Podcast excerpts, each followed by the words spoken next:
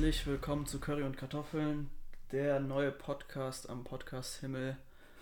Der rote Zwerg, der bald auf seine Supernova zuläuft. Kai, wie geht es dir? Mein Name ist Juvraj. Das nochmal zur Vollständigkeit. hat mich dann doch verrannt im Intro. Haben wir dann doch wieder fast vergessen. Ja, die eine Woche Moderatorenschule hat auf jeden Fall nicht gut getan. Nein, nein. Ja, Juff, mir, mir geht's ganz gut eigentlich. Und äh, wie geht's dir? Gut, ich habe Semesterferien immer noch. Geil.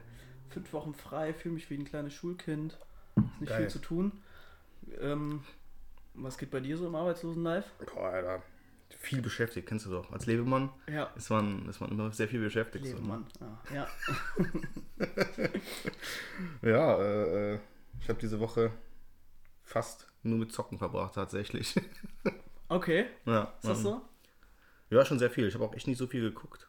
Also so ein paar Sachen, aber ich habe mehr heute, also diese Woche mehr gezockt als äh, was anderes. Ja, wir haben ja zusammen was geguckt die Woche. Mhm. Ähm, wir haben Ass geguckt, darüber reden. Wir haben andere Filme noch geguckt, ähm, die wir vorangekündigt hatten. Und zwar reden wir heute über den Film, den ich geguckt habe. Das war News of the World oder Neues aus der Welt von Tom Hanks auf Netflix. Exklusiv veröffentlicht. Und ähm, du hast geguckt The House That Jack Built. The House That Jack Built von Lars von Trier, richtig? Genau, Lars von Trier. Ja. Den König Darüber des reden wir. Irrsinns. Ähm, für all diejenigen, die jetzt zum ersten Mal einschalten, ähm, wir wollen das jetzt so ein bisschen zur Regelmäßigkeit machen, äh, dass wir uns äh, Filme angucken. Wir werden ähm, über Filme reden. Natürlich versuchen wir möglichst spoilerfrei zu reden, um den Spaß nicht zu verderben. Möchten uns trotzdem aber ein bisschen ähm, grundsätzliche Dinge erhalten, äh, unterhalten, die uns ähm, in diesen Filmen auffallen. Genau. Ähm, und wir werden immer vorankündigen, wenn es Spoiler geben sollte. Ja. Und was wir auch machen werden, ist ähm, So für in der Folgen, Timestamps. genau Timestamps. Wir werden in der oder? Folgenbeschreibung Timestamps angeben, Ja. damit man möglichst gefahrenlos diese Folge hören kann oder sich auch da speziell, was diese ähm, Themen angeht, sich das Ganze nochmal vielleicht nochmal genauer reinziehen kann, Genau. wenn man den Film dann letztendlich dann später irgendwann mal geguckt hat. Ähm, Trotzdem Der- werden wir versuchen, Genau. wirklich spoilerfrei. Der große Spaß hoffentlich wird sein, dass sich das vielleicht jetzt anzuhören und dann sich den Film anzugucken. Das wäre natürlich die große Kunst, die wir dann hinkriegen. Mal schauen. Ähm, ansonsten ist, weiß nicht, was viel jetzt in der Welt gelaufen ist. Ich bin ehrlich gesagt sehr erleichtert, dass ich mich nicht jede Woche oder jeden Tag um den amerikanischen Präsidenten kümmern muss. Das macht Joe Biden schon sehr gut. Ja. Äh, der ist so, so ein bisschen jetzt äh, im Vergleich zu äh, Donald Trump ist der ja schon John Cena unsichtbar. und ähm, Das kann man sehr gut sagen, so, ja. Das Ja. stimmt schon. Guter Vergleich. ja, erstaunlich, wie wenig äh, man einer einzigen Person dann Aufmerksamkeit äh, dann doch schenken Man kann. vermisst wieder. es auch irgendwie ein bisschen, ne? oder? Nee, ich vermisse überhaupt nicht. ich eigentlich auch nicht. Das Psychopath. ist echt krank gewesen. Ja. Ja, der Mann will sich ja jetzt wieder aufstellen. Zunächst war es Impeachment ist gescheitert leider. Ja, Alter, Digga. Der Senat hat es nicht geschafft, ihn, ähm, oder die Republikaner haben sich nicht überwunden, ähm, Ihn nochmal aufzustellen. ihm, Jetzt. nee, ihn noch mal, also ihm Äh, die- überhaupt die Rüge zukommen zu lassen, die er verdient. Für den 6. Januar, ne, für den Sturm aufs Mhm. Kapitol. Aber gut, so ist das nun mal, ne? Die Leute möchten natürlich auch wiedergewählt werden. Also ich, da muss ich aber sagen, also Kanga tut sich, äh, so tut sich auch die Republikaner auf jeden Fall keinen Gefallen mit, den nochmal ähm, noch mal aufzustellen, Alter. Also das Ja, die Partei, Also, ich weiß nicht, äh, die Partei ist jetzt in einer tiefen Krise. Die Republikaner hatten ja sowieso schon immer ähm, ein großes Problem damit, ihre schillernden Präsidenten äh, quasi ähm, schillernde Persönlichkeiten zu finden, die die ähm, da hinsetzen können. Erstens Kandidat. das, also die hatten wahnsinnig uncharismatische äh, Vorgänger. Äh, vor, also Barack Obama hatte John McCain, das war ein, ein klasse Typ tatsächlich, wenn man jetzt im, im Nachhinein darauf sich anguckt, war das ein echt ein anständiger Kerl, ähm, der selber ja auch zum Beispiel in Kriegsgefangenschaft äh, war in den 60er Jahren und ähm, wirklich Anti-Krieg war, Anti-Folter und äh, sehr konservativ im Nachhinein, aber so der Anstand war so in, in Zügen war er da. Mit Romney auch ein tief religiöser Mann, hatte auf jeden Fall ein gewisses Verständnis für Menschenrechte. Aber was jetzt hier mit Donald Trump abgeht, der hat tatsächlich nicht so geschafft, das Land komplett endgültig zu spalten. Also wirklich mit der Axt, die seine Persönlichkeit ist und äh, jetzt natürlich auch die Partei in sich implodiert in, in, in mehrere Splitter äh, und Fraktionen und mal gucken. Also es ist jetzt tatsächlich gar nicht so die Frage für die Republikaner, ob sie es schaffen, das Amt nochmal ähm, sich einzuheimsen, sondern ob sie es schaffen, die Partei zusammenzuhalten bis, bis in die nächsten vier Jahre. Darum geht es ja, ne? Ja, bin ich auch gespannt. Was tatsächlich vielleicht auch gar nicht mal so schlecht wäre, dann haben wir vielleicht auch mal eventuell, obwohl natürlich kann auch sein, dass dann immer nur noch äh, von den Demokraten welche aufgestellt werden. Aber es könnte natürlich auch sein, dass äh, einfach mal die kleineren Parteien eine Chance hätten, eventuell einen, einen Wahlmann, also ja, jemanden es gibt, aufzustellen. es gibt kleinere Parteien, Aber- die sind wirklich nicht aber der Rede wert in den USA. Genau, aber das kann ja sein, Weil das dass halt vielleicht, wenn die ist. Republikaner halt sich aufspalten sollten, was Mhm. ich nicht wirklich, also, ach, ich weiß es nicht, aber dann, ja, kann auch mal gucken, mal abwarten. Wir sind noch erstmal noch vier Jährchen, das dauert noch ein bisschen. Ja, ich, Beziehungsweise in so- zwei Jahren wird es ja, wieder um, sagen, um sind die Midterms, dann geht es wieder um den. Kongress, dann wird der wieder erkämpft. Immer wieder gibt es dann ja auch Senatswahlen, da geht es ja auch um ein paar Plätze. Ähm, das hat ja auch letztendlich die Obama-Regierung ähm, ja so quasi verkrüppelt, weil die ja dann am Ende den Senat nicht hatten und den Kongress nicht hatten. Ähm, das haben sich die jetzt alle geholt, die haben jetzt alle drei, äh, also die, Präsidentschaft und die beiden Kammern haben sie jetzt, die Demokraten mit einer leichten Mehrheit. Ja, der, ja die beiden Mal hat schauen, was passiert. Ja, mal abwarten. Ansonsten, Aber man kann natürlich auch dann, wenn man gerade beim amerikanischen System Ja. ist, ein bisschen zum, zum Deutschen rüberwenden. Es gibt Ja. wieder ein paar Corona-News, Alter. Corona-News? Ja. Hast du mitbekommen von der Corona-Taskforce, die jetzt gegründet worden ist? Nein. Was? Echt? Ja, ja. Und zwar Jens Spahn und Andreas Scheuer, unser Verkehrsminister. Ach du Scheiße. Die sollen sich darum kümmern, dass, äh, ja, mit dem ganzen Impfen und das alles halt. Der ich- Andreas Scheuer soll sich um sowas kümmern. Ja, mit zusammen mit Jens Spahn, wo ich mich frage, what the fuck hat der Verkehrsminister damit zu tun? Ich glaube, das ist Merkels Strategie, um die CSU endgültig in die Vergessenheit zu schicken. Ja, Alter, ich, ich, also, ich sag's so. Weil wen Alter. kennt man aus der CSU? Man kennt Horst Seehofer, man kennt Markus Söder und unser Posterchild Andreas Scheuer, der nichts hinkriegt. Nichts, was dieser Mann angefasst hat, hat wirklich mal funktioniert. Hm, Die ist die Inkompetenz in Person. Ich weiß halt, ich weiß halt, also das ist, also das kann doch eigentlich nur ein Scherz sein, oder? Also ich weiß nicht so. Ich weiß es nicht. Weil das Es hat auch wenig irgendwie wie so Jens Spahn macht den Job und hat einen ziemlich beschissenen Praktikanten. Ja, so, so ein ungefähr Hund oder, das. oder so ein Hund oder so. So ein Schoßhund. Ja, weiß ich Der nicht. jemand zu die Zeitung bringt oder so. Ah, ich habe ich keine weiß Ahnung. es nicht, Alter. Das ist echt verrückt.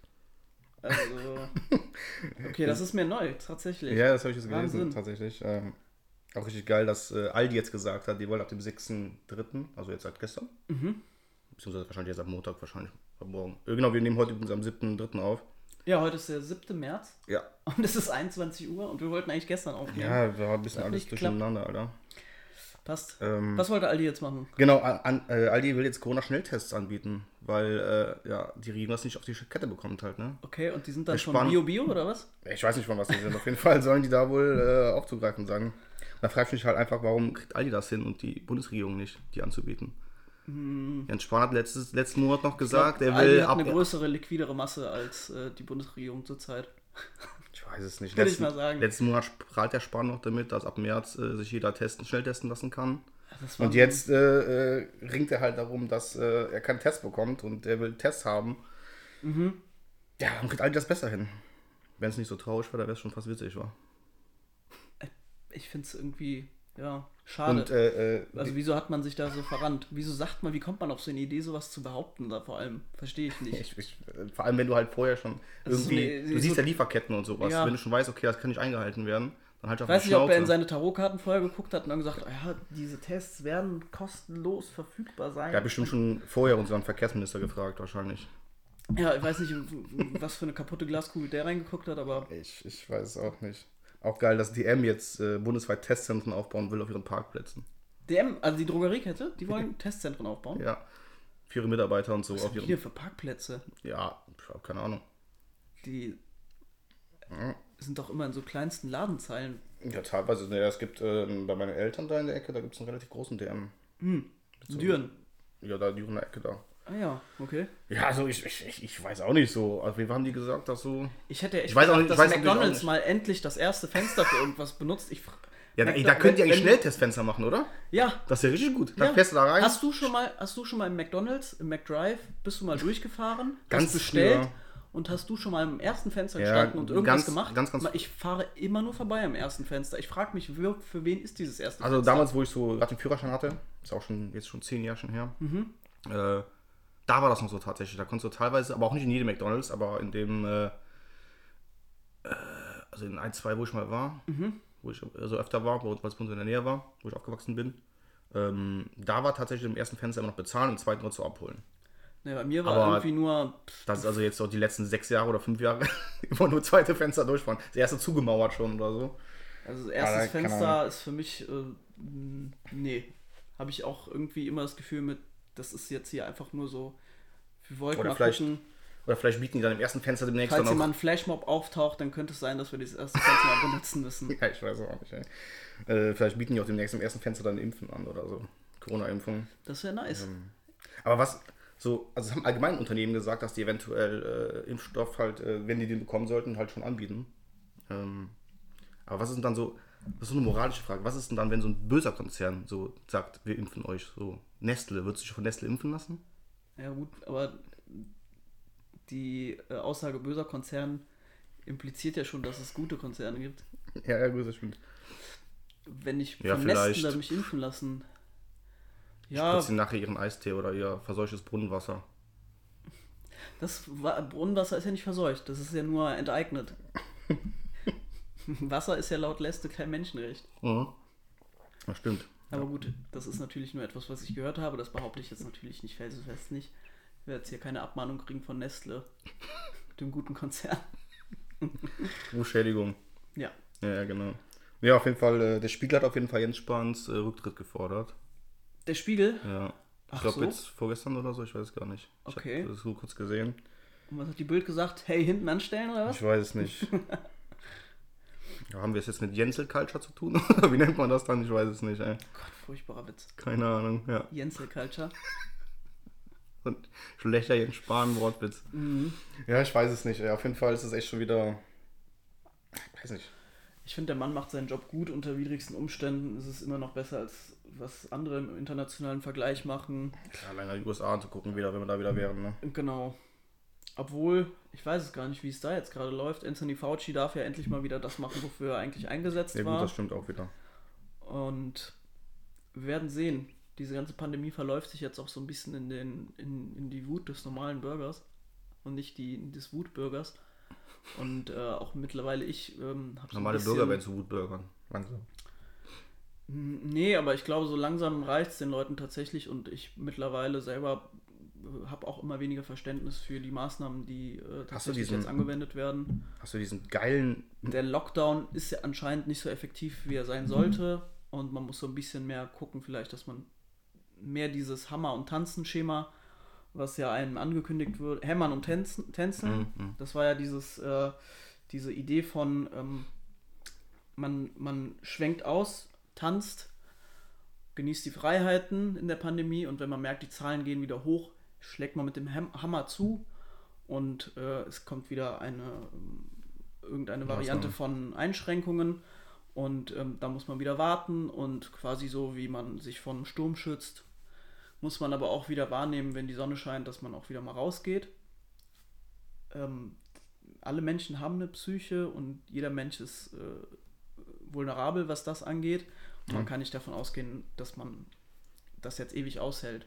Ja, ist ja jetzt irgendwie, also Merkel hat jetzt auch diesen ähm, Erfüllungsperspektivenplan in fünf Schritten oder so veröffentlicht. Genau. Der ist auch übelst unübersichtlich. Ich habe mir den mal hier abgescreenshottet. Mhm. Katastrophe. Also das ist echt super unübersichtlich, da blickt keiner richtig durch. Da brauchst du auf jeden Fall eine Zeit lang, um da mal durchzublicken. Ich wurde auch gefragt zu den Impfstoffen, weil ich ja irgendwie berufsbedingt und studiumsbedingt anscheinend so der Experte bin in meinem Umfeld, was ich nie sein wollte. Aber ähm, ja, das ist auch ein großer Clusterfuck, was die PR zum Beispiel für AstraZeneca angeht und so. Ähm, letztendlich muss man aber sagen, äh, jeder erprobte Impfstoff senkt die Wahrscheinlichkeit unheimlich, dass man sich infiziert und mildert den Verlauf ab. Deswegen sollte man vielleicht nicht too picky sein, was das angeht und einfach mal die Chance wahrnehmen und sich impfen lassen. Ja, das Vor stimmt. allem, wenn man jetzt gerade nicht selber dafür bezahlen muss, ist es eigentlich. Äh, also, ich hatte mich vorher nicht gefragt, welchen Impfstoff ich kriege. Also ich finde, wenn du ähm, eh bereit bist, dich Und- Mhm. impfen zu lassen, dann solltest du nicht picky sein, was du für einen bekommst, unbedingt. Wenn du aber natürlich halt sagst, ich möchte mich nicht impfen lassen, dann ähm, ist das für mich halt auch sowieso auch okay. Ähm, Wenn du vernünftige Gründe hast irgendwie. Aber wie gesagt, wenn man halt irgendwie sagt, sowieso, ja, ich möchte mich eh impfen lassen, dann sollte man nicht so picky sein. Ja. Genau. Weil es ist alles Klagen auf einem sehr hohen Niveau, muss man sagen. Naja, ja. müssen wir mal unsere Corona-Abteilung hier mal abbrechen. Genau, Weil äh, ich glaube, das kriegen die Leute auch so mit, ohne uns, ja, leider Gottes. setz dich auf die Kante oder so. Nee. Ähm, wir haben geguckt, Wir. Äh, die Wir ist ein Film aus dem Jahr 2019. Ähm, kann man sich sehr gerne jetzt auf Amazon Prime tatsächlich angucken. Ich glaube kostenlos, oder? Haben wir den gekauft? Nee, der war kostenlos. Der war kostenlos. Äh, Wir ist ein Horrorfilm von Jordan Peele, der auch Get Out gedreht hat und einen Oscar dafür bekommen hat. Und Wir ist quasi so eine indirekte Fortsetzung, spielt aber überhaupt nicht im selben Universum oder sonst wie, sondern gehört einfach zu so einem Horrorkanon. Ähm, für alle diejenigen, die das Wort Kanon nicht kennen, einfach ruhig mal die letzten Folgen hören. Wurde immer wieder erwähnt. Genau. Ähm, äh, John Peel baut ja gerne Welten auf, die ähm, sich mit sehr absurden Wendungen und so ähm, auszeichnen und äh, auch eine eigene äh, inhärente Logik haben. Und äh, das schafft er dieses Mal auch, indem er eine Welt, die für den Nicht-Regisseur, Nicht-Drehbuchautor völlig absurd ist und total überraschend auf einen zukommt und aber trotzdem am Ende des Films ähm, viel mehr Fragen aufwirft als beantwortet. Und in dem Film Wir geht es um eine vierköpfige Familie ähm, von Afroamerikanern, die ähm, in Santa Cruz, Südkalifornien unterwegs sind, um Urlaub zu machen. Und ähm, besucht wird unter anderem ein, ein Ort der Erinnerung für die Mutter, Pier. die von Lupita Nyong'o gespielt wird. Und diese war schon als Kind einmal dort am Pier von Santa Cruz und war dort am Ver- Vergnügungspark mit ihrer Familie, erlebt was Traumatisches, daran erinnert sie sich ja nur noch vage und diese Erinnerungen werden immer wieder wachgerüttelt durch diesen jetzigen Besuch mit ihrer Familie. Ähm, der Vater äh, der Familie ist, ähm, lass mich nicht lügen, ist äh, auf jeden Fall ähm, auch schon bekannt aus Black Panther, ein super Schauspieler und ähm, für, den, für ihn ist es aber allerdings nicht so eine, so eine Thematik, weil er wahrscheinlich auch von dem Trauma, das seine Frau erlebt hat, nicht so viel weiß. Ähm, Im Laufe des Films wird darauf aber immer mehr eingegangen tatsächlich und die Vergangenheit verwebt sich immer mehr mit der Gegenwart. Ähm, jetzt in der Jetztzeit, in der Gegenwart, äh, erleben wir die Familie im Urlaub, im Ferienhaus und im Ferienhaus ähm, ist erstmal nur ein Urlaubsidyll aufgebaut und dann stellt sich im Laufe des Abends heraus, dass sich irgendwas im Busch be bewegt vor der, vor der Haustüre. Ähm, der Vater nimmt das erstmal nicht ernst, geht auch mit einem Baseballschläger an die Tür und äh, nimmt es erstmal sportlich und dann stellt sich heraus, dass im, im, äh, im, im Garten äh, Einfahrt, ja. nicht irgendwelche Tiere oder Waschbären oder so rumstehen, sondern auch einfach eine vierköpfige Familie. Und diese ganze vierköpfige Familie ist auch in Overalls gekleidet, benimmt sich aber nicht wie Menschen, sondern benimmt sich wie Tiere. Ja. Und dann wird enthüllt irgendwann im, äh, in den nächsten paar Sekunden, dass es auch nicht einfache Menschen sind oder irgendeine vierköpfige Familie ist, sondern es ist genau die vierköpfige Familie, die sich auch im Haus befindet.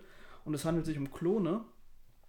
Und äh, aus irgendeinem unerfindlichen Grund will diese vierköpfige Familie die andere vierköpfige Familie, die uns vorher ans Herz gewachsen ist, umbringen. Ja. Und zwar mit Scheren, mit goldenen Scheren. Ja, genau. Ja. So fängt der Film zumindest äh, dann nochmal an, neu, in einer ja anderen Dimension. Relativ schnell, innerhalb von 20 Minuten schon passiert das alles, glaube ich.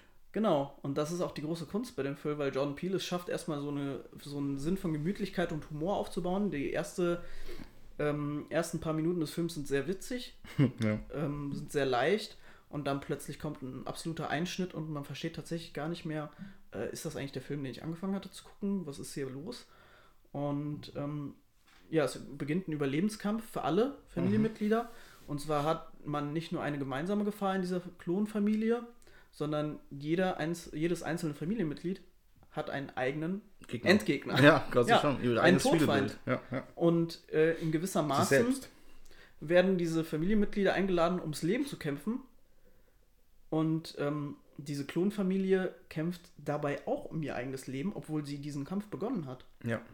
Und ja, man erfährt immer mehr darüber, wo diese Klone herkommen. Mhm. Und am Ende des Films gibt es einen großen Twist.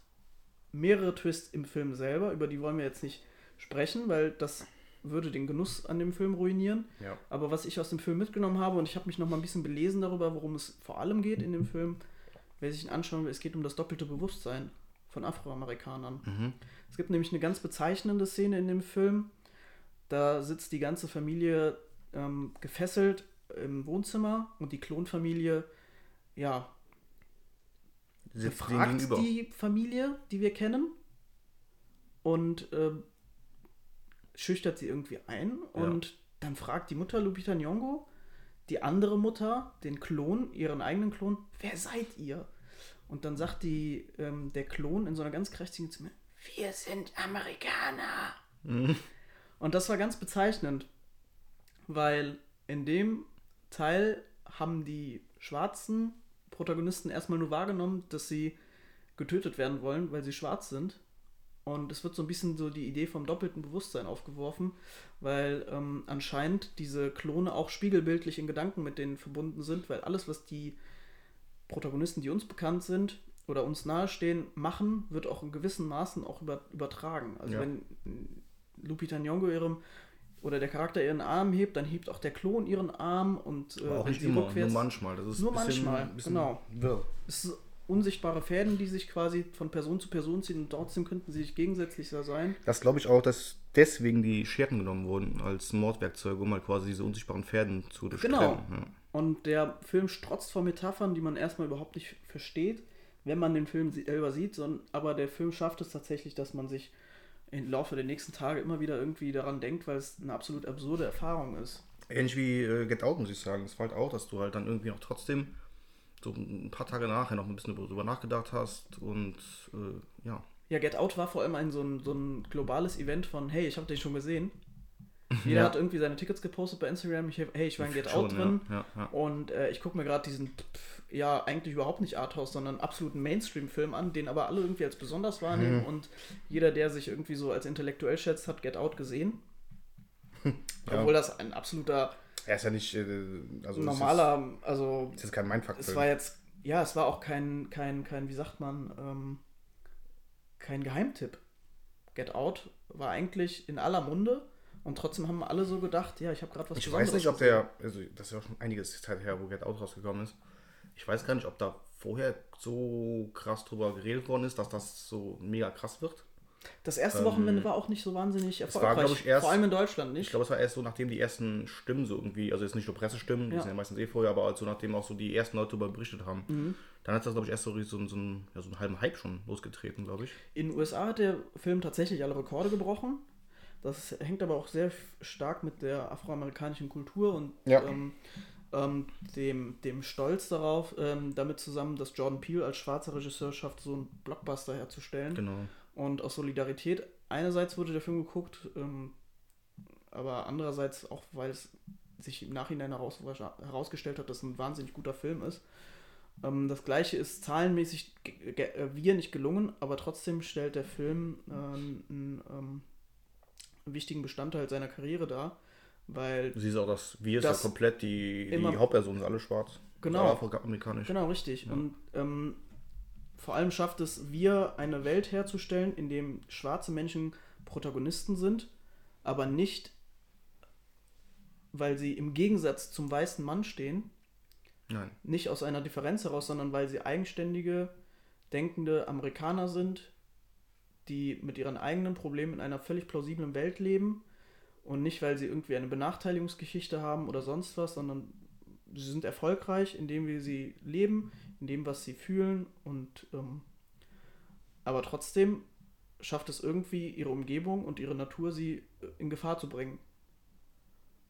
Und Ja. Das sieht man im Film. Und dann absurderweise durch die Klone. Ja. Ja.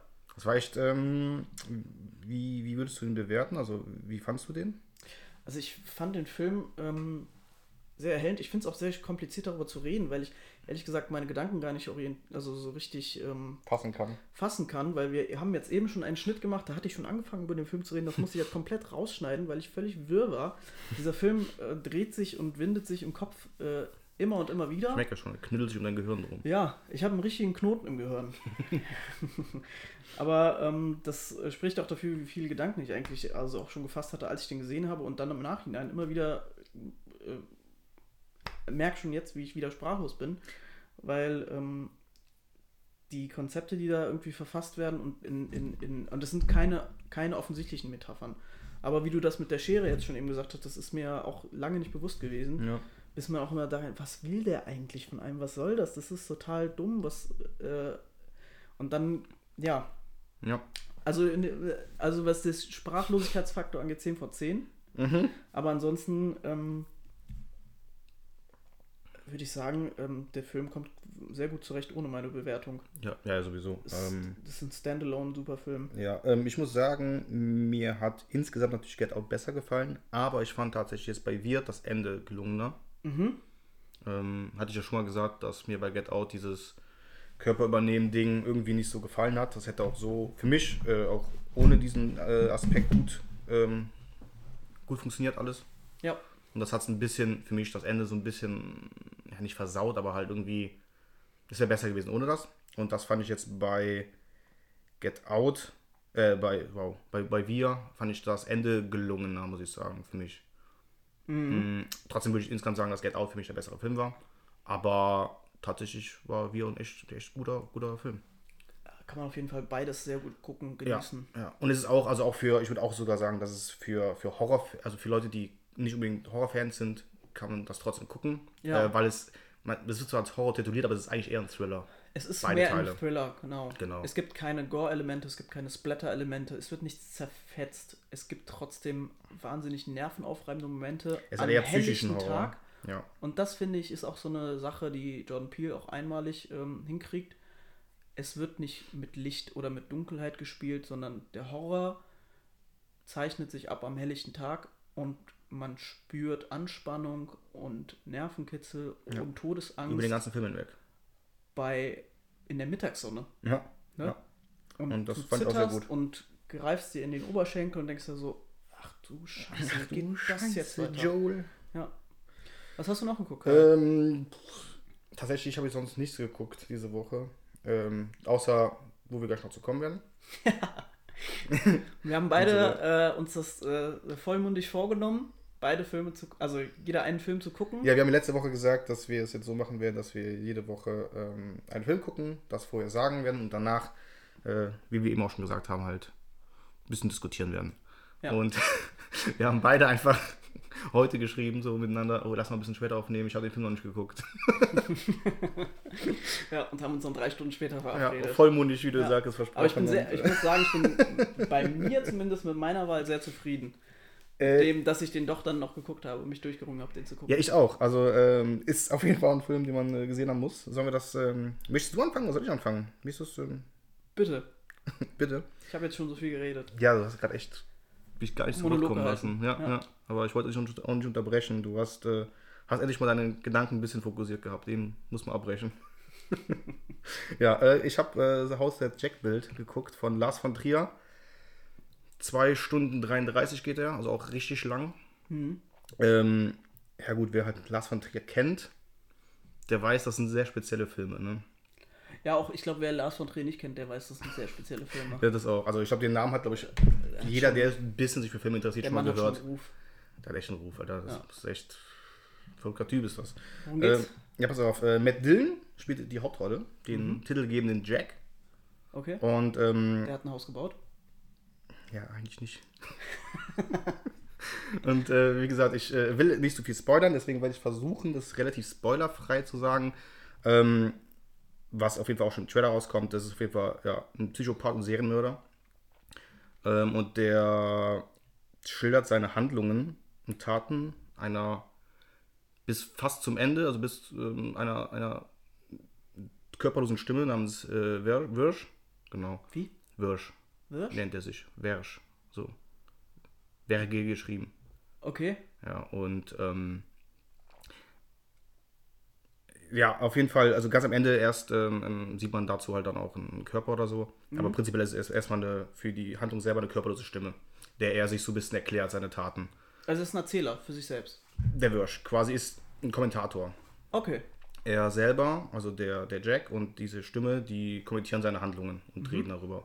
Und er schildert halt ähm, in absoluter Dunkelheit immer fünf sogenannte Vorfälle. Ähm, und ähm, die spielen nicht unbedingt in einer richtigen Reihenfolge. Also die könnte man, glaube ich, auch relativ ähm, separat sehen, obwohl der letzte Vorfall, den er schildert, schon der letzte ist. Also das hat schon. Aber, Der aktuellste. Genau, ja, ja. Okay. Und äh, ja, wie gesagt, er ist halt ein Serienmörder und Psychopath. und äh, ist schon sehr, sehr krass. Also ich will jetzt nicht, wie gesagt, ich will jetzt nicht spoilern und sowas, Mach aber ruhig. Dafür gibt es ja Timestamps. spätestens wenn er halt irgendwie äh, Kinder brutal entstellt und einer Frau die Brüste abschneidet Oh. und sich daraus, Oh. daraus ein Portemonnaie äh, äh, macht, Oh. ist das schon, äh, kann man auf jeden Fall sagen, dass es nicht ein Film für jeder Mann oder jeder Frau ist. Das ist nichts gegen das äh, Portemonnaie von Samuel L. Jackson in Pulp Fiction. Das ist auch sehr gut. Ja, und ähm, also es ist schon sehr äh, brutal und es gab wirklich auch ein, zwei Stellen, wo ich mal weggeguckt habe. Ist das so? Ja, also gerade die Szene, wo er der Frau die Brust abschneidet und du dann wirklich siehst, wie der da ins Fleisch reingeht und die abreißt. Da hab- muss ich echt oh, mal weggucken. Also ich habe mal den großen Fehler gemacht, fast äh, hier ähm, Serbian Film zu gucken. nee, äh, will will ich nicht gucken, werde ich auch nicht gucken. Serbian Weil, Film habe ich aber auch fast forward geguckt, weil das damals der heiße Scheiß war auf dem Schulhof. ja, verstehe ich auch nicht. Ähm, das ist echt. Äh, Also es gibt wirklich Grenzen, die man erreichen kann und anstoßen kann. Die muss man auch nicht wirklich überschreiten. ja, und Serbian wir, Film ist für mich auch so ein bisschen äh, wir sollten da gar nicht drüber reden, sonst wird das so, eine, so, eine, so eine Sache von was für eine Scheiße. Das ist einfach nur ein Film, der einem ähm, für mich kaputten Menschen äh, so eine Plattform gibt, etwas Widerliches darzustellen. Genau. Was normalerweise Genau. im Internet, äh, äh, also ist halt eine Straftat Genau. eigentlich. Und es ist auch absolute also Bereuung, also ich bereue es absolut, diesen Film überhaupt irgendwie mal angeschnitten zu haben. Nee, ich habe ihn gar nicht geguckt. Ich werde ihn auch nicht gucken. Und ich finde, das sollte auch niemand gucken, weil es einfach eigentlich, wenn man frei im Internet guckt, ohne dass da jetzt irgendwie Film und in Anführungszeichen Kunst vorsteht, Ja. ist eine Straftat.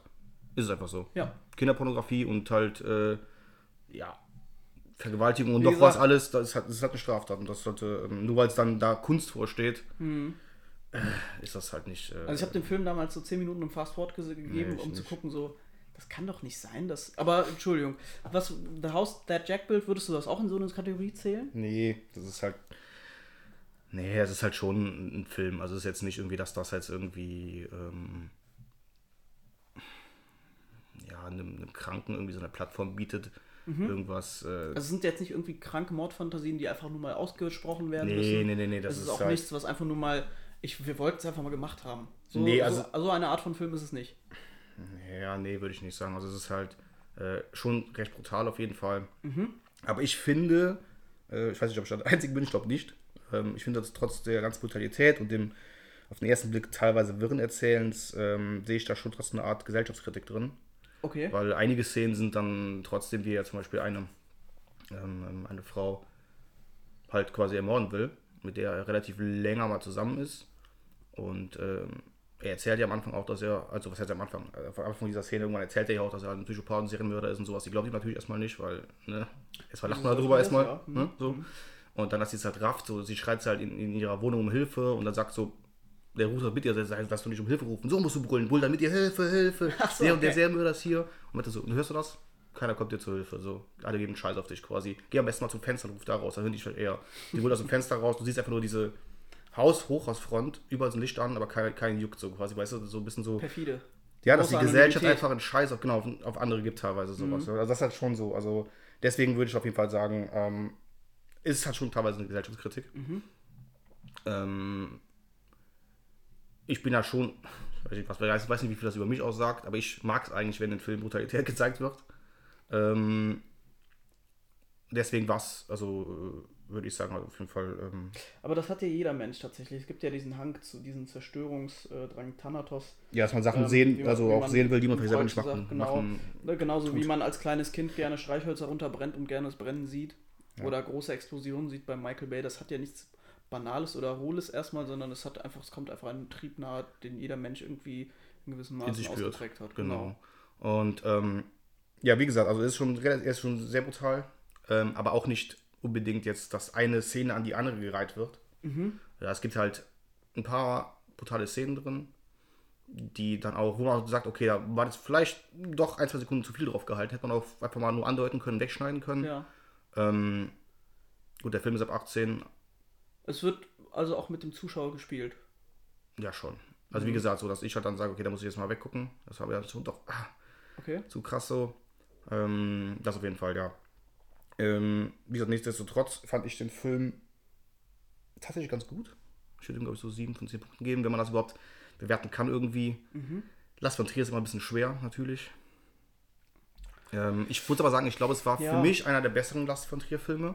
Er hat nämlich auch sehr viel Ich Books kenne jetzt dabei. aus der Nymphomania kenne ich jetzt tatsächlich nicht viel von dem Mann, aber Ich habe schon ein paar Sachen geguckt. jeder ähm, Film spricht ja für sich eine große, hat ja ein großes Statement in Man muss halt auch sagen, also ähm, Lars von Trier, der wird auch, glaube ich, schon ein paar psychische Probleme haben vielleicht, Ja, ähm, die der aber halt dann durch seine Filme irgendwie, weiß nicht, aufarbeitet oder er, als Ventil nutzt.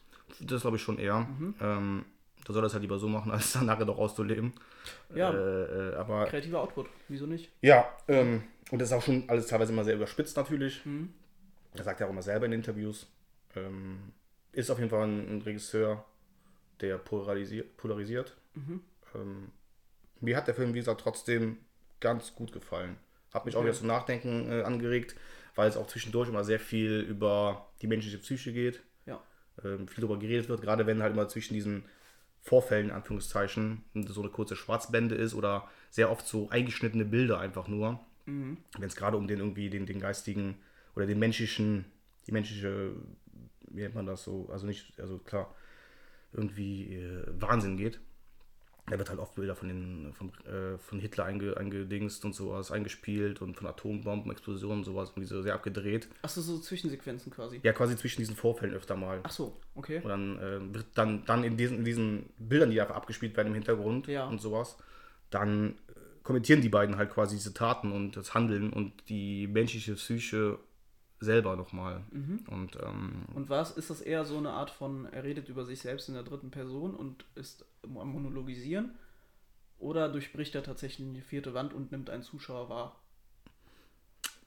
ich würde, ähm, also ich glaube schon, dass er allgemein die Menschheit anspricht ein bisschen. Ähm, aber es ist trotzdem natürlich sehr viel auf den Jack selber ähm, Okay. abge, abgedingst. Aber prinzipiell redet er auch über die menschliche Psyche selber. Oft sind Sachen, die ähm, quasi in dem Monolog oder in dem, in dem ähm, Kommentar vorher gesagt worden sind, in der nächsten Szene werden teilweise aufgegriffen. Ja. Zum Beispiel reden sie darüber, über, ähm, ich habe leider den Namen vergessen, es gab im Zweiten Weltkrieg, ja, gab es ähm, eine gewisse Art von Kampfflugzeug. Ein Sturzbomber war das. Ich habe leider den Namen vergessen. Ähm, die quasi, ähm, wenn die runtergeflogen sind, richtig laute Geräusche gemacht haben. Okay. Und ähm, das war halt nur so, das war äh, keine fehlerhafte Konstruktion, sondern die hatten an den Tragflächen quasi Sirenen dran. Ah, okay. Um halt quasi einfach halt Ding, Um zu die, terrorisieren. genau, einfach halt psychischen Terror schon. Das heißt, wenn du gehört hast, die kommen, du hast die gehört, du warst schon einfach blanke Panik. Damit die Leute in den Städten, die bombardiert wurden, Genau, die war schon die blanke Panik, genau. Wenn, so, und äh, das wird dann. Psychospielchen. Genau, dieser Psychospielchen wird dann quasi in der nächsten, im nächsten Vorfall, also der nächsten kurzen Episode quasi halt dann aufgegriffen halt wieder so. Ah, okay. Ja, also es ist halt irgendwie beides so ein bisschen. Also es ist ein bisschen auf seine Taten immer gesehen, aber auch halt immer auf die, die, die menschliche. Also geht es auch so, selber. würdest du sagen, es geht auch so erstmal um die Verwerflichkeit äh, von Dingen, die Menschen im Einzelnen sich antun und auch die Dinge, die Menschen sich im Kollektiv gegenseitig antun? Ja, das kann man sehr gut sagen, so, ja.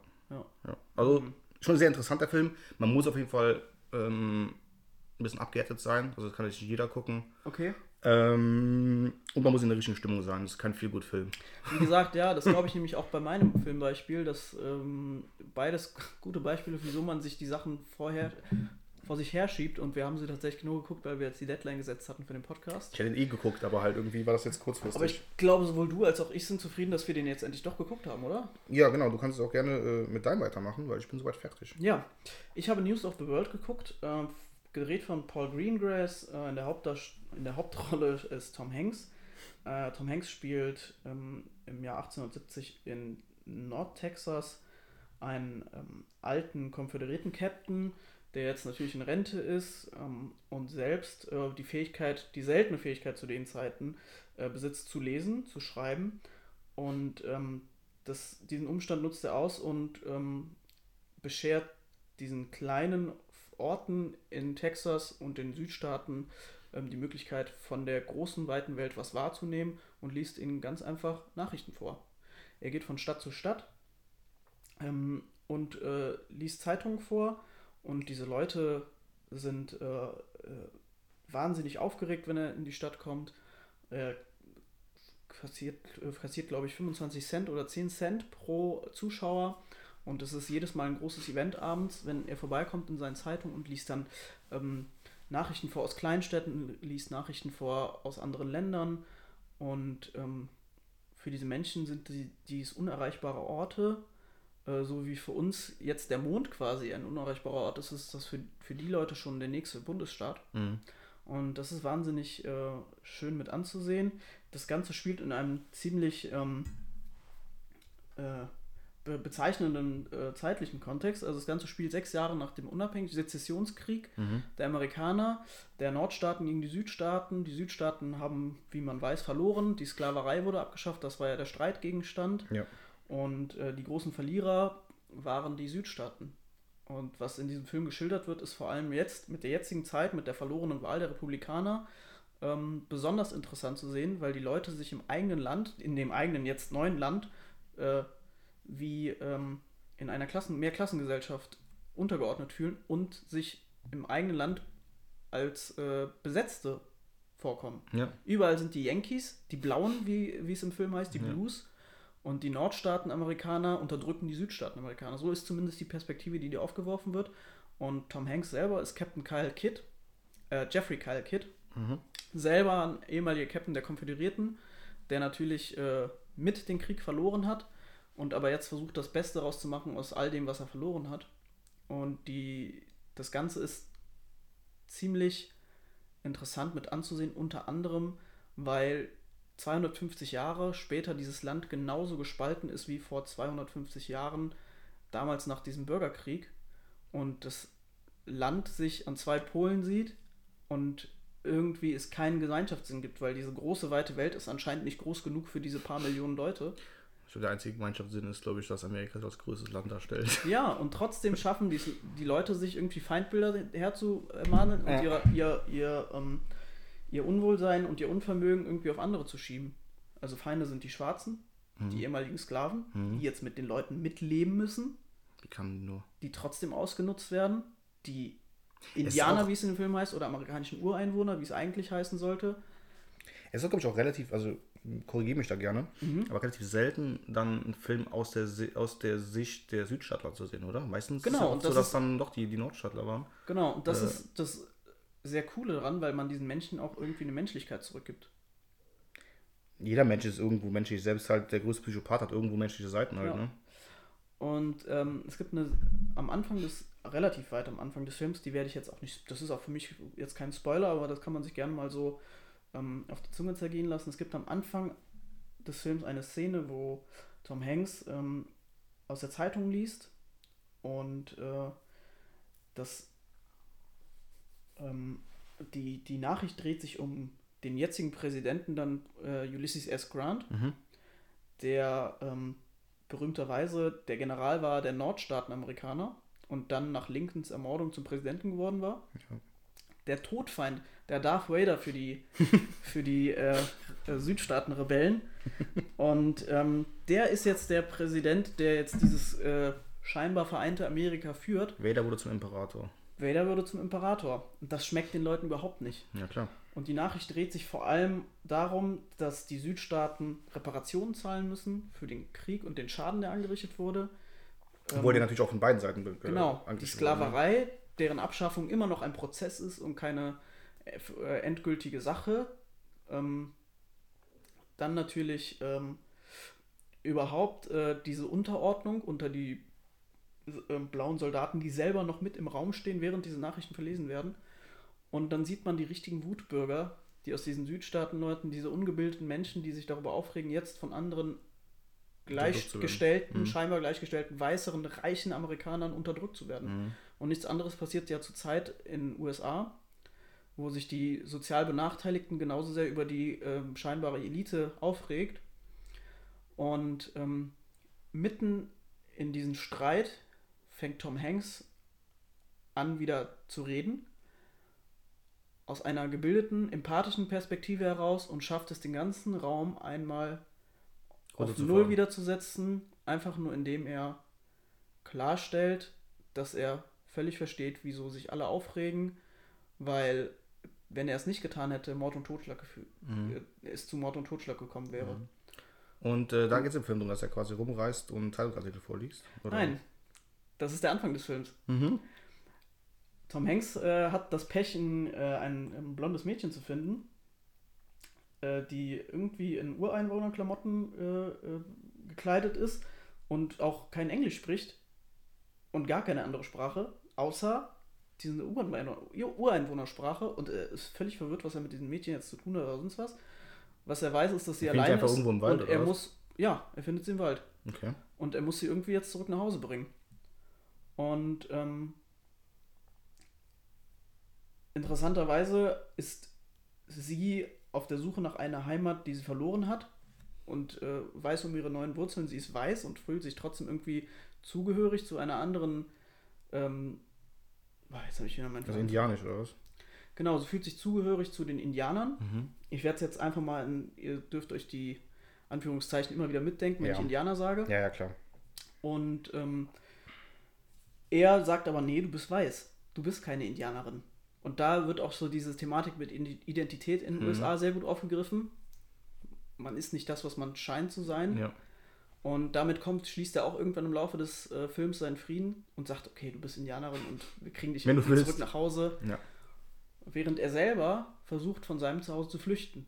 Okay. Also treffen sich die beiden an einem an völlig, ent, also am selben Punkt, aber in Völlig andere. völlig entgegengesetzte Ja. Richtungen Ja. versuchen beide zu wandern. Und ähm, von da aus setzt sich der Film dann fort und ähm, die Parabel werde ich jetzt nicht für euch schließen, aber es ist ein, auf jeden Fall ein sehr sehenswerter Film mit sehr vielen zeitaktuellen Problemen. Und er ist zum, zu einem sehr guten Zeitpunkt erschienen, muss man sagen. Der ist auch. Ähm, von wann ist der? Ist der jetzt von diesem oder vom letzten Jahr?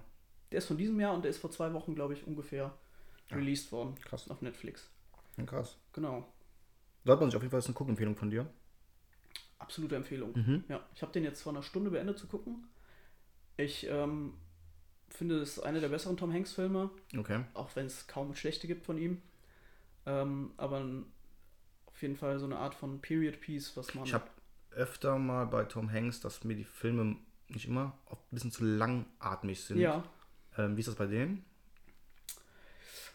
Ja, diese langen Einstellungen, davon bleibt man nicht verschont. Ja, Also also lange, oft lange einfach, Blicke in die Prärie und dann irgendwie schon so den Heuballen irgendwie vorbeirollen sehen. Ja, manchmal ist es halt auch irgendwie, finde ich, so, dass einfach die Gespräche ähm, in ihrer, also so, so gute Gespräche immer sind, in ihrer Sinnhaftigkeit und sowas auch gut hätten ein bisschen abgekürzt werden können Mhm. manchmal. Ähm, Was ich aber sagen kann, ist, dass man den Film auf jeden Fall im Deutschen zu sehen macht wenig Sinn. mhm.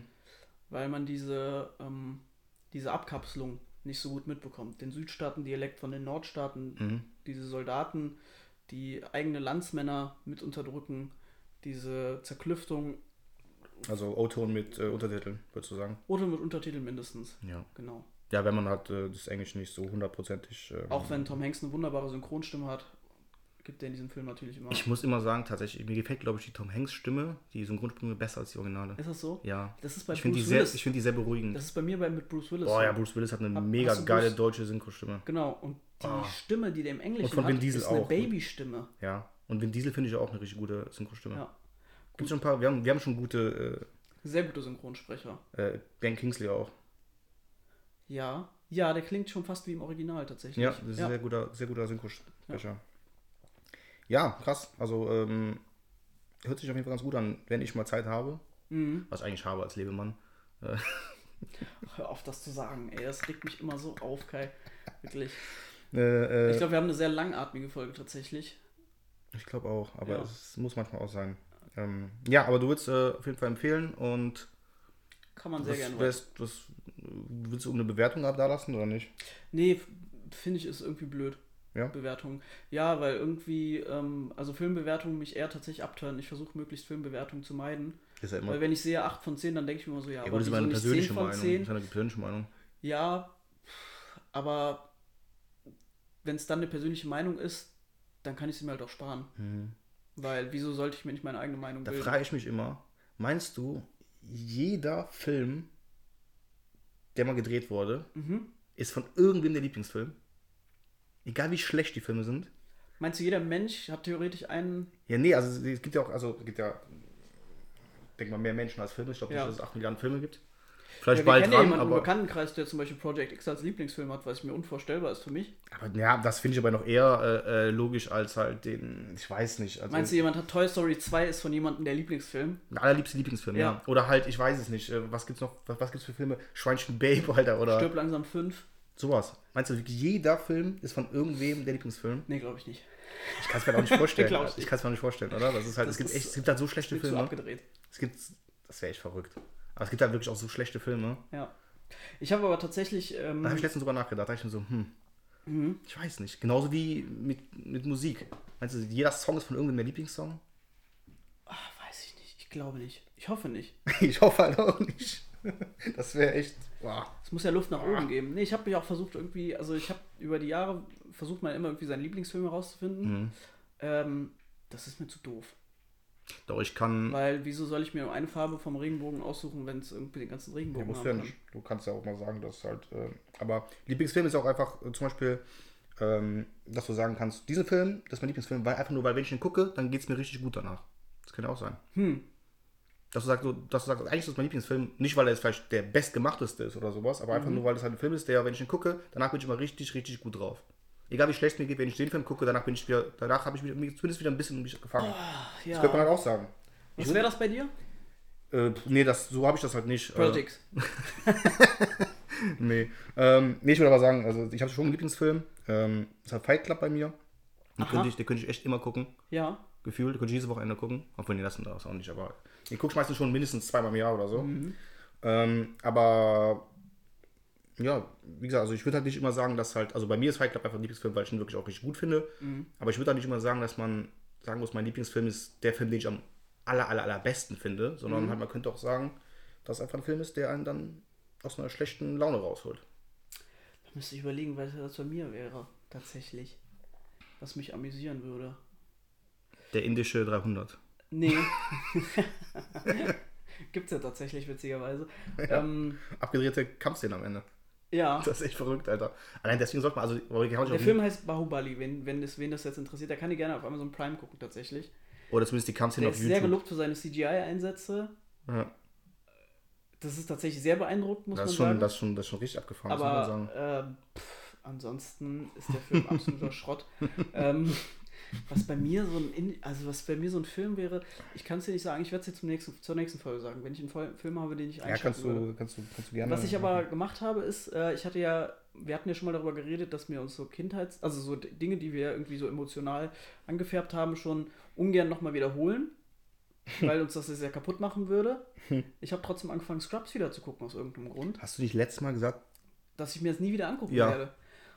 Vor zwei Folgen mir, oder so? Und die, diese Aussage von mir selber hat mich irgendwie beschäftigt. und Gesagt, Warum? So, warum, warum verwehre ich mir selber Mhm. was, was irgendwie auch mal mich amüsiert hat? Und habe tatsächlich Scrubs nochmal angefangen zu gucken und habe dann auch, habe dann zwei Staffeln geguckt die Woche. Tatsächlich. Ja, weil ich irgendwie ganz andere Aspekte jetzt sehe. Jetzt, wo man selber älter ist, sind diese ganzen hohlen, slapstick-artigen Elemente überhaupt nicht so wichtig. Der, die Serie ist ja ein unheimliches, äh, ähm, dramatisches Konstrukt auch. Also es geht ja wirklich um ernste Themen, ne? also um, um Eheschließung, um Scheidung, um Eifersucht, um äh, Karrieregeilheit, um irgendwie ähm, äh, zurückgelassen fühlen oder sich inkompetent fühlen und so. All die Dinge, die einen eigentlich auch immer im Leben ansprechen. Und daher dachte ich mir so, das ist ja auch genauso ernst, wie es witzig ist. Das ist ja allgemein, ich finde auch immer oft, das merkt man bei, bei gerade jetzt so, wenn man sich jetzt mal Disney-Filme anguckt oder auch auf die, die neu rauskommen, dass Disney ja doch, klar, auch, erstmal sagt man Disney mal Kinderfilme, aber es in fast jedem Disney-Film immer einige, einige Sachen gibt auch wirklich, die auch echt nur Erwachsene verstehen können. Ja, ich, also Da spielt Disney ja sehr krass mit immer, ich finde ich. ja, also einer der allerbesten Filme, die Dis für mich zumindest von Disney und Pixar, ist Coco, Mhm. wo ich wirklich zu Tränen gerührt war, mit Mitte 20. Kann man und meine Frau genauso, als wir den geguckt haben. Das ist Aber die wirklich ein wahnsinnig gerührt. schön trauriger Film. Ja. Streckenweise, aber auch insgesamt ein sehr, sehr schöner Film.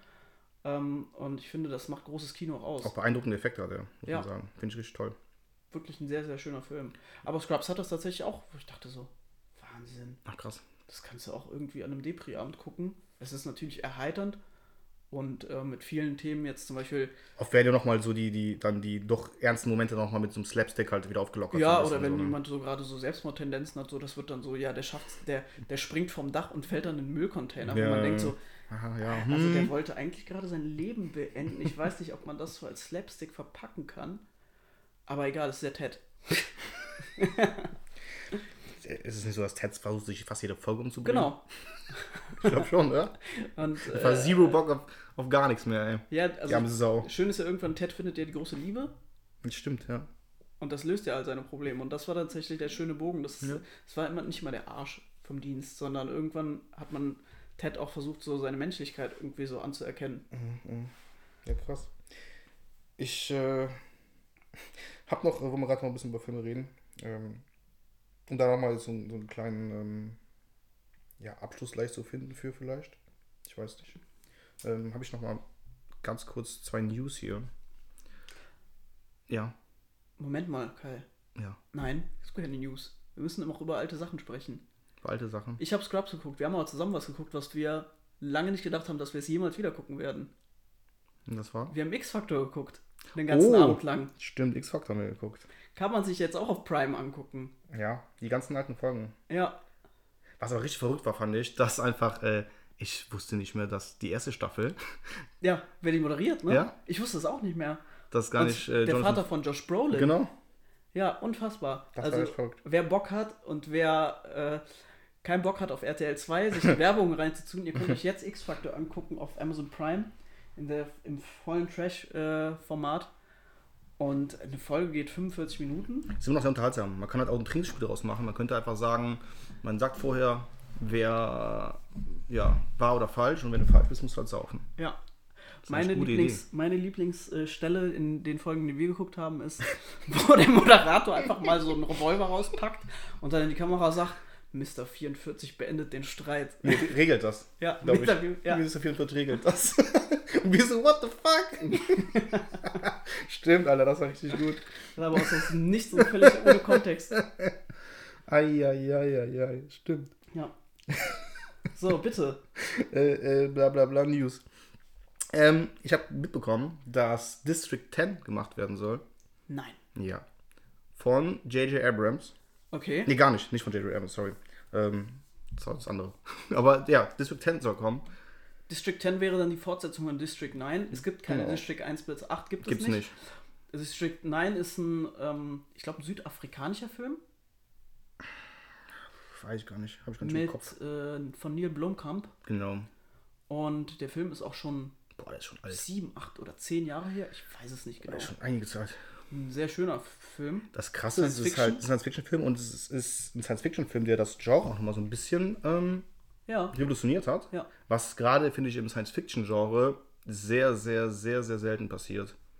Ja, vor allem spielt er sehr, sehr schön mit der, ähm, mit dem Thema Apartheid, was in Südafrika ne, oder im, im, im afrikanischen Kontinent, glaube ich, generell ein großes Thema war. Äh, schon immer. Ja.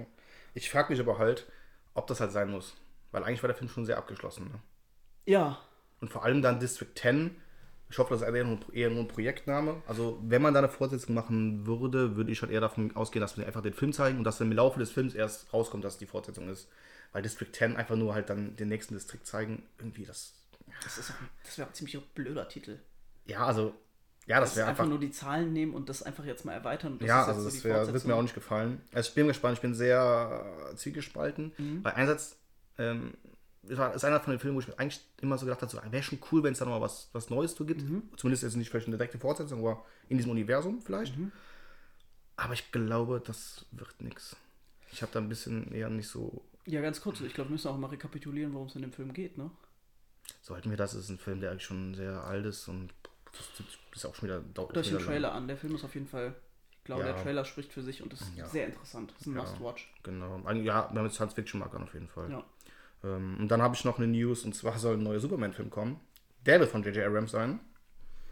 Und Gerüchten zufolge wird es nicht um Clark Kent gehen, sondern um den afroamerikanischen Superman Calvin Ellis. Okay. Ja, bin ich auch mal, ich weiß nicht. So. Kennt man den? Ist das eine Ist halt Comicfigur? Ja, ja, ist, glaube ich, in den, äh, habe ich mir aufgeschrieben, in Final Crisis Comics, das ist halt so eine, so eine, so eine ja, Serie von DC halt, Ja. ähm, in der Ausgabe 7 oder so, kam der halt vor. Ist halt so eine Alternative, ist halt ein Multiversum, wie Mhm. immer Comics ist, und da halt eine Alternativversion von Superman. Ich störe mich immer ein bisschen. Und der ist, das Geile ist, Mhm. der ist halt nebenbei nicht nur Superman, sondern auch der Präsident der USA und operiert vom Weißen Haus aus. das ist nicht dein Ernst. ja, ja.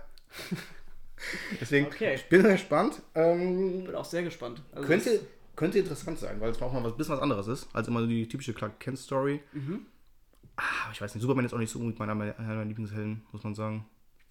Ich es ist Superman ein sehr langweiliger zu, Superheld. viel zu glatt gebügelt. nee, er hat auch viel zu viel Kraft.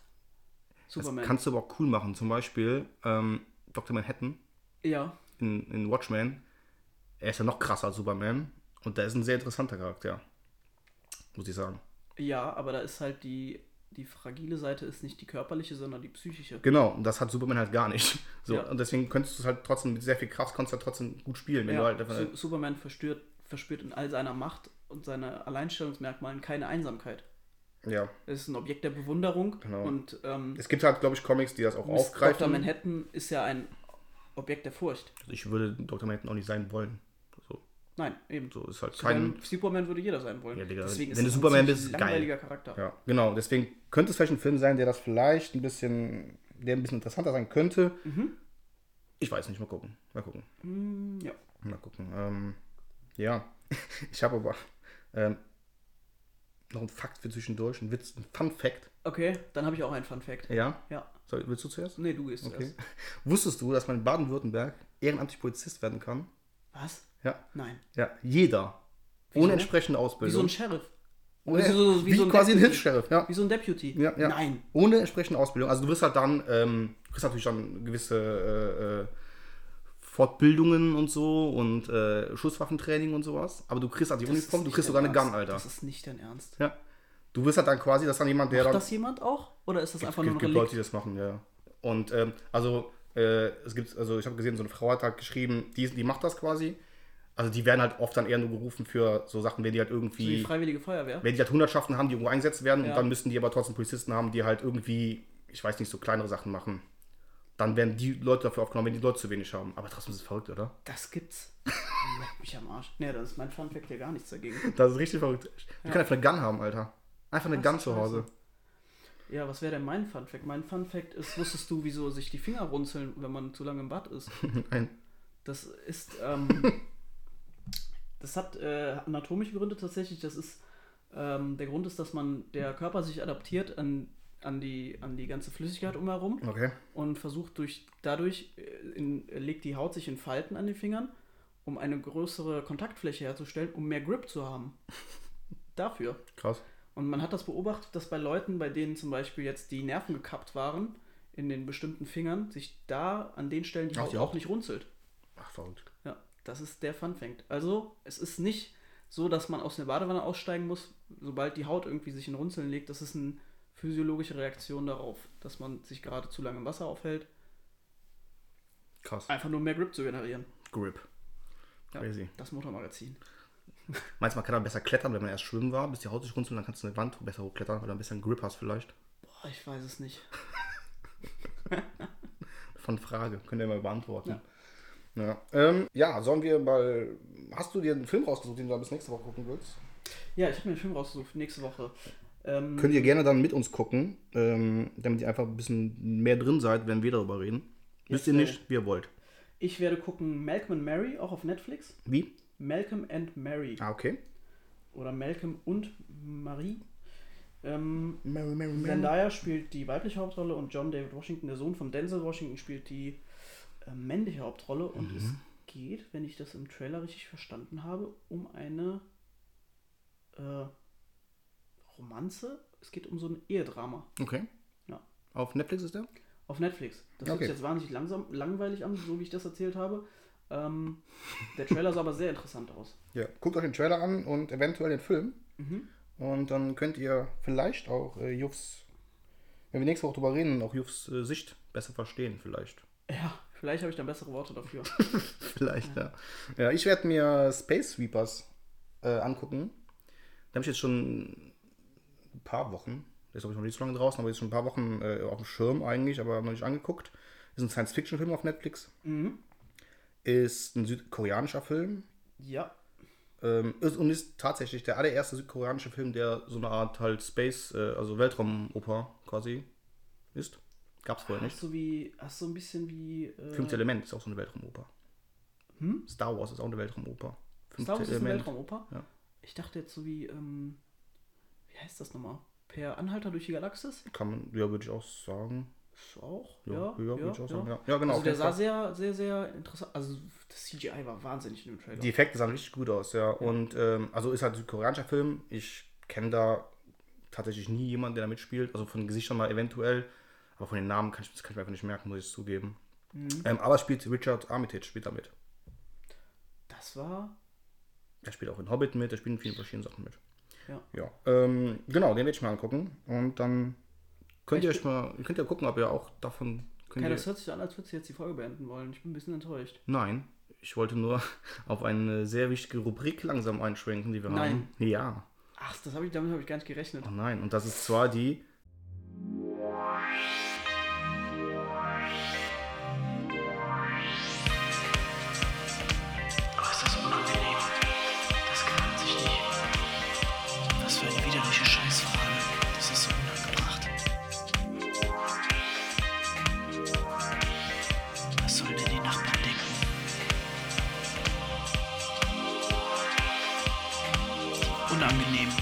Unangebrachte Frage.